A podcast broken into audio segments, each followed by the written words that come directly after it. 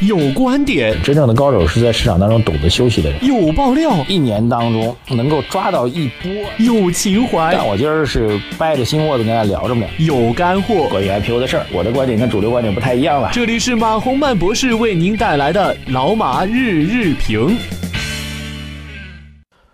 啊，各位。老马日评的听众朋友们，大家早上好！二零一七年的十一月十四号，星期二，我们感谢理财魔方冠名老马日评，下载理财魔方的 APP，专业资产配置，一键投资全球。今天首先感谢一下各位哈，在昨天晚间的大力支持。呃，昨天晚上我们在湖北卫视的《你就是奇迹》第一期、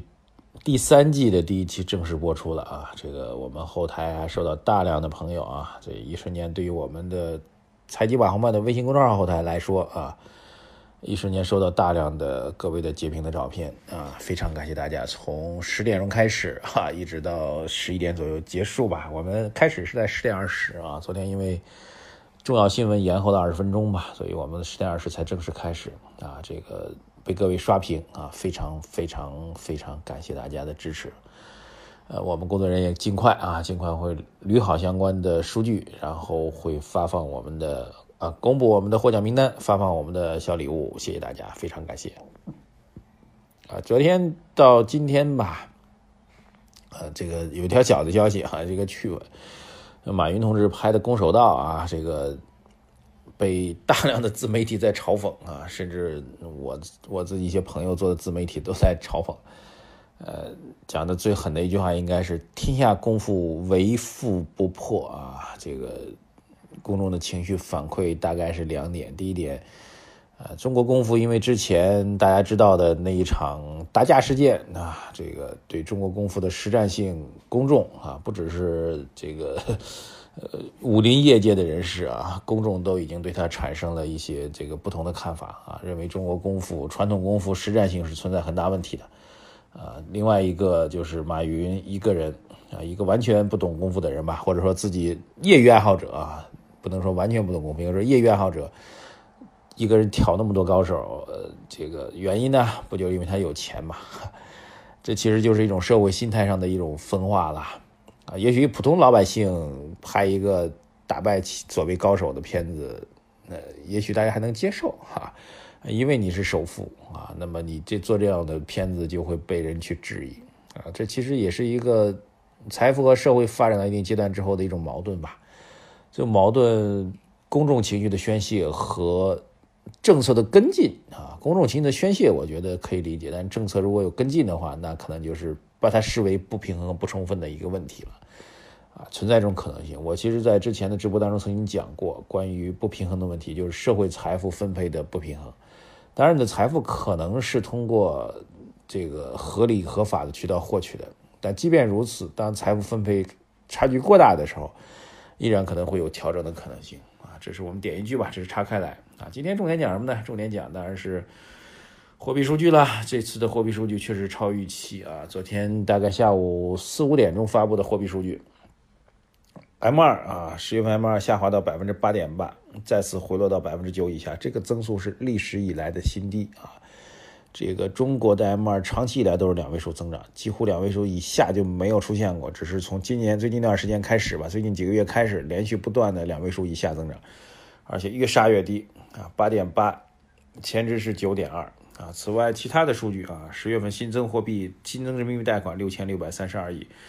仅仅多增一百一十九亿，也低于预期啊。企业贷款也是萎缩的啊。这个严查消费贷流入房地产市场的情况下，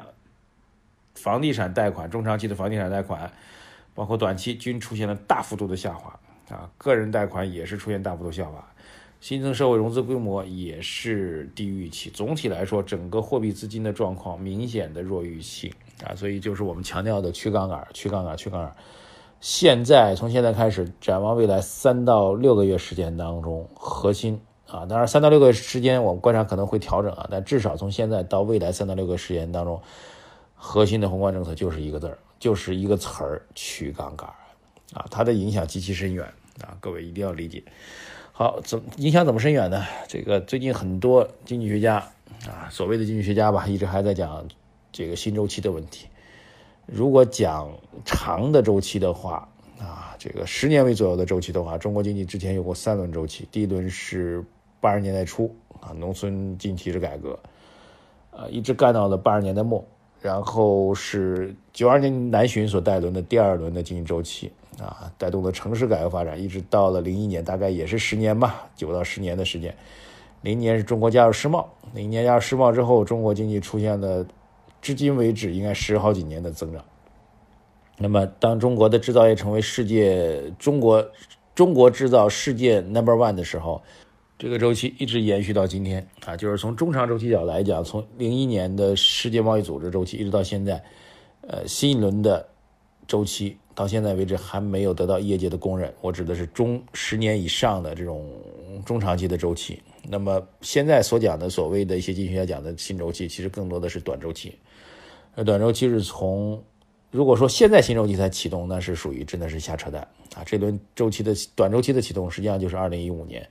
二零一五年以房地产去库存政策为代表啊，三四线房地产城市的带动啊，这个为核心启动起来，一直延续到今天。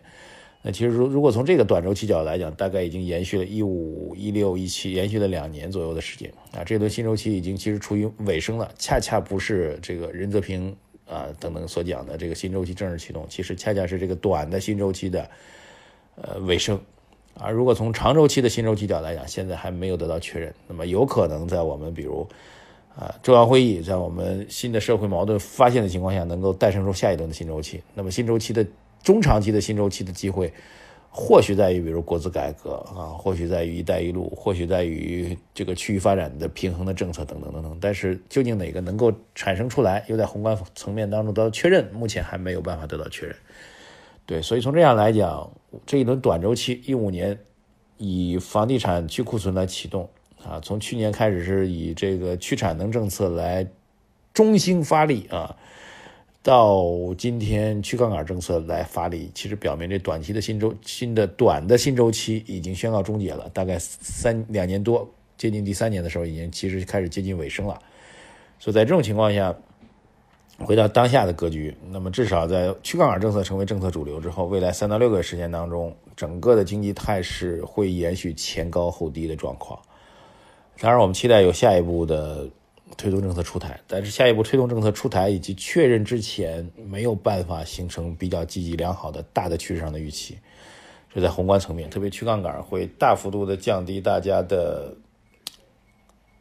整个经济增长的期待啊！整个社会的融资的利率水平是在不断提升的。最近债市一直在暴跌，各位在看到股市上涨的时候，一定要关注到债市的下跌啊！有人说债市下跌之后，资金正好赶到股市当中来，问题是债市下跌是因为整个社会融资成本在不断的提升。融资成本提升直接体现在债券市场当中，那对于实体经济来说也会中长期的表现出来啊，企业融资会变得相对困难，企业融资成本相对会比较高的增长，对企业的利润会相对的下降，这就是微观层面的影响。好的，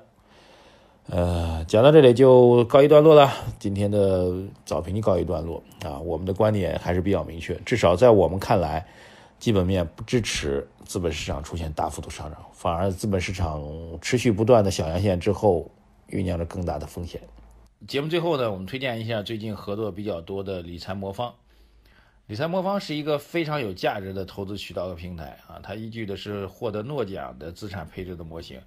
根据中国市场做的相关的优化，每笔投资在基金公司的官网都可以去查询，预期的年化收益率会达到百分之十六。大家可以去关注下载理财魔方的 APP，对你的投资做一个补充。